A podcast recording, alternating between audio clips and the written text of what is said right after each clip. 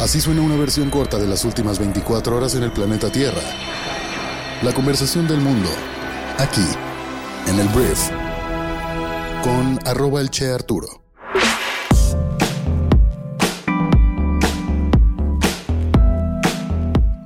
Muy buenos días, bienvenidas, bienvenidos a esto que es el Brief para este viernes 20 de octubre.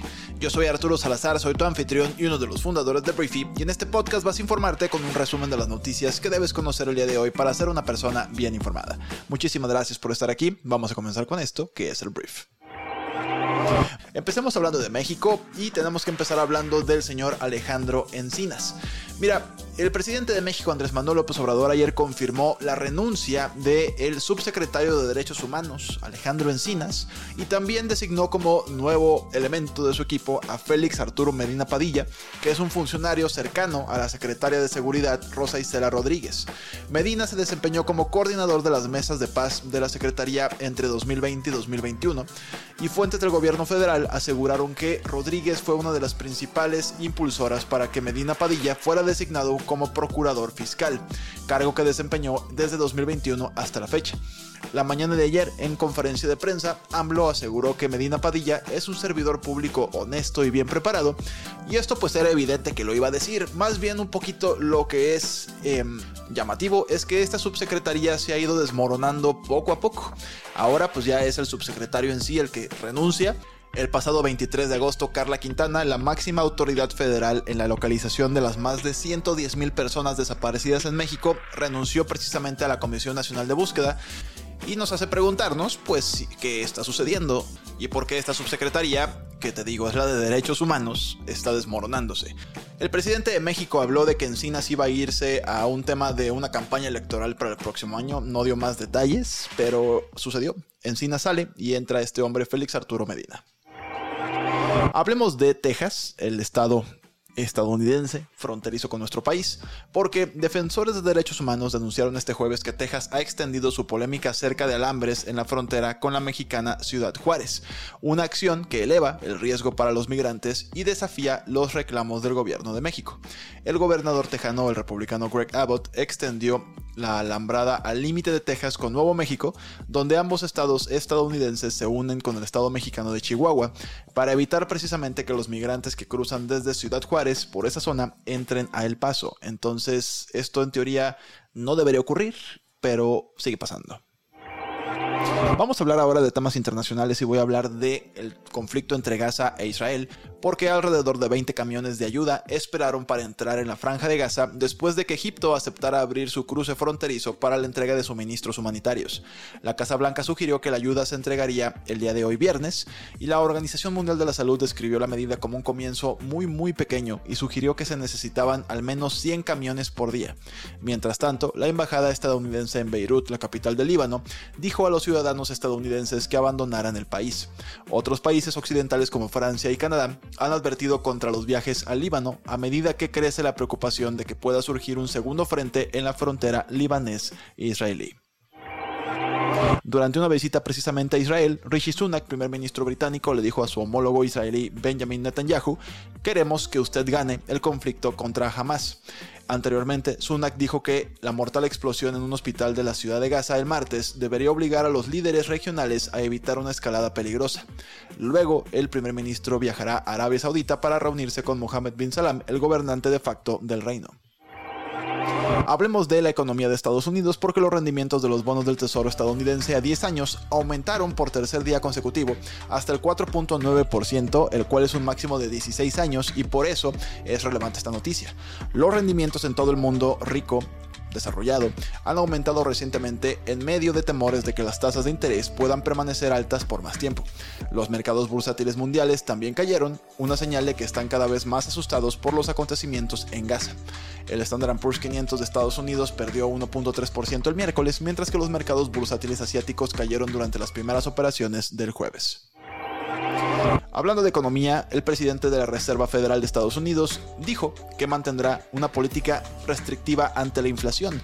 Jerome Powell anunció que el Banco Central mantiene su compromiso de implementar una política lo bastante restrictiva para reducir la inflación al 2% y sostenerla en ese nivel una vez que se acerque a dicho objetivo. Powell, que participó ayer en el Economic Club de Nueva York, dio un discurso prudente que siguió el guion de los anteriores. Y ese guion es que el banco está procediendo con cuidado y atento a los datos recientes que muestran la resiliencia del crecimiento económico y la demanda del trabajo. La Unión Europea otorgó el premio Sájarov, un galardón de derechos humanos, a Masa Amini, una mujer kurda iraní que murió bajo custodia policial el año pasado, y al movimiento por los derechos de las mujeres que ella inspiró. La muerte de Amini después de ser arrestada por la policía moral de Irán por aparentemente transgredir su código de vestimenta, desató enormes protestas antigubernamentales. Y no podemos olvidar que este año un activista precisamente iraní, Narges Mohammadi, ganó el Premio Nobel de la Paz. Entonces, movimientos profundos en este país. Vamos a hablar de Rusia que ayer anunció que arrestó a un periodista estadounidense por no registrarse como agente extranjero. Al Sukurmasheva, un ciudadano ruso estadounidense que trabaja para Radio Europa Libre y Radio Liberty, un medio de comunicación financiado por Estados Unidos, fue detenido en Kazán, una ciudad en el centro de Rusia. En marzo, Evan Gerkovic, un periodista estadounidense del Wall Street Journal, fue arrestado bajo cargos de espionaje. Alrededor de 130 migrantes fueron trasladados en avión desde Estados Unidos a Venezuela como parte de una nueva iniciativa de la administración de Joe Biden para abordar los cruces ilegales en la frontera de Estados Unidos con México. Las autoridades dijeron que esperan realizar múltiples vuelos de deportación por semana a Venezuela. Más de 380 mil venezolanos han intentado ingresar ilegalmente a Estados Unidos desde que Biden asumió el cargo en 2021. ¿Cuántos vuelos son esos? La verdad no sé. Vamos a hablar de TikTok porque, mira, la plataforma se ha convertido en una plataforma líder para el e-commerce de productos de belleza, permitiendo a usuarios comprar con un solo clic. Entonces influencers promueven productos tanto de marcas grandes como pues asequibles, atrayendo millones de visitas y de vistas también de views. Entonces desde que TikTok lanzó la TikTok Shop en Estados Unidos, se ha distinguido de competidores como Instagram, permitiendo a cualquier minorista autorizado y a influencers con más de 5.000 seguidores añadir listados de productos. Para atraer a más marcas e influencers, TikTok además ofrece incentivos como créditos de publicidad y a pesar de los éxitos de ventas, la plataforma enfrenta el desafío de productos falsos. Y bueno, diferentes influencers y marcas trabajan para educar sobre este problema. Aunque TikTok ha revolucionado el e-commerce de belleza, pues las marcas son cautelosas y ven la necesidad de mantener la autenticidad y confianza en la plataforma.